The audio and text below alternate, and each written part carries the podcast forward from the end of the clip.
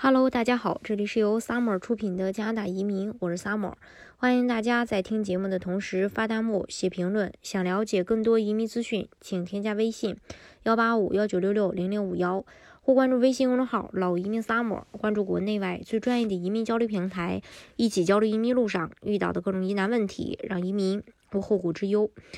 嗯，说起加拿大的移民方式，我也不止一次的说过，其实有很多的途径。那么省提名的项目，呃，在近几年的移民计划当中，呃，配额也呃越来越多。你像二零二一年的话，配额大概有八万零八百个，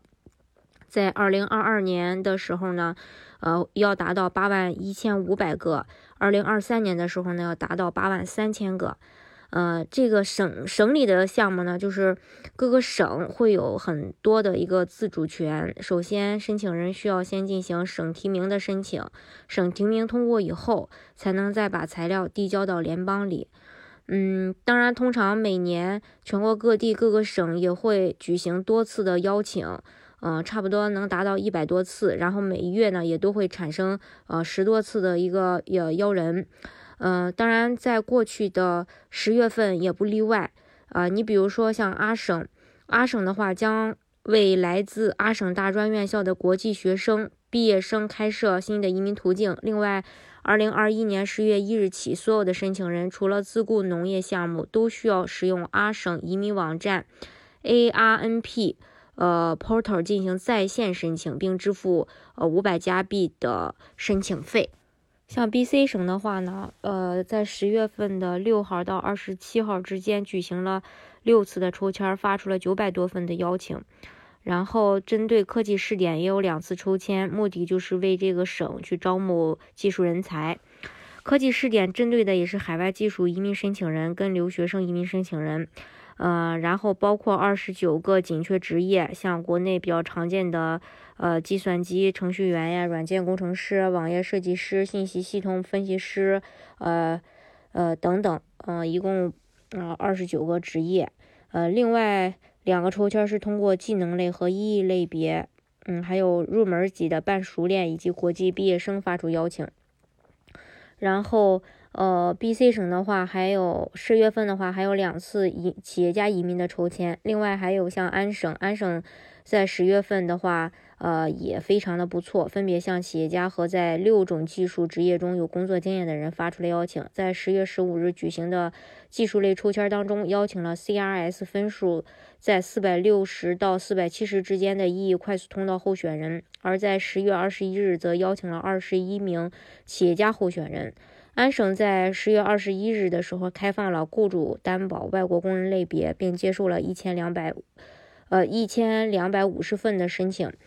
嗯，像安省雇主担保的话，马上也要面临的一个变政策，要进行 UR 打分。当然，目前还是抢名额的方式，并且在明年的时候，呃，明年上前上半年吧，肯定还会。呃，那个放名额，所以说，特别是对一些语言不好又是呃特别想去安省的小伙伴儿，呃，这个雇安省雇主担保的话，可以作为你的一个呃移民计划。另外，像萨省的话，呃，进行了三轮的邀请，嗯，一共发出了一千零七十三份。曼省的话呢，也举行了两次意向抽签儿，呃。一共向曼省技术工人、海外技术工人和国际教育类的候选人发出了三百九十七份邀请。N.S 省也举行了抽签，邀请了意义类的候选人，他们主要的职业是计算机程序员，或者是交互式媒体开发人员。呃，另外呢，还有爱德华，爱德华王子岛在十月份的时候也邀请了二百一十一名意义的通道，还有劳工营呃劳工的和这个商业类的候选人。魁省他虽然没有提名计划，相反相反呢，他主要是想在，呃，想要在魁省生活和工作的人提供自己的移民途径。嗯，十月初呢，这个省宣布，呃，选拔结果，邀请了三百六十五名候选人通过，呃，呃，Rama 门户网站，呃，提交了意向书。这个网站管理着魁北克常规的技术工人计划的申请。这是关于各个省的一个邀请，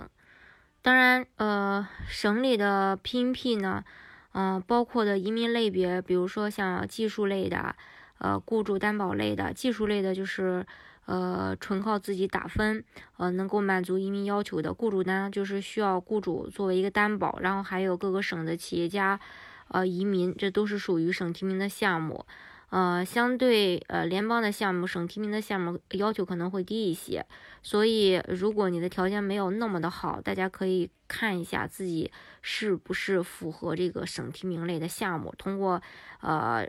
各个省不同的一个移民方式来拿到身份。好，今天的节目呢，就给大家分享到这里。如果大家想具体的了解加拿大的移民政策的话，欢迎大家添加我的微信幺八五幺九六六零零五幺，或关注微信公众号“老移民 summer”，关注国内外最专业的移民交流平台，一起交流移民路上遇到的各种疑难问题，让移民无后顾之忧。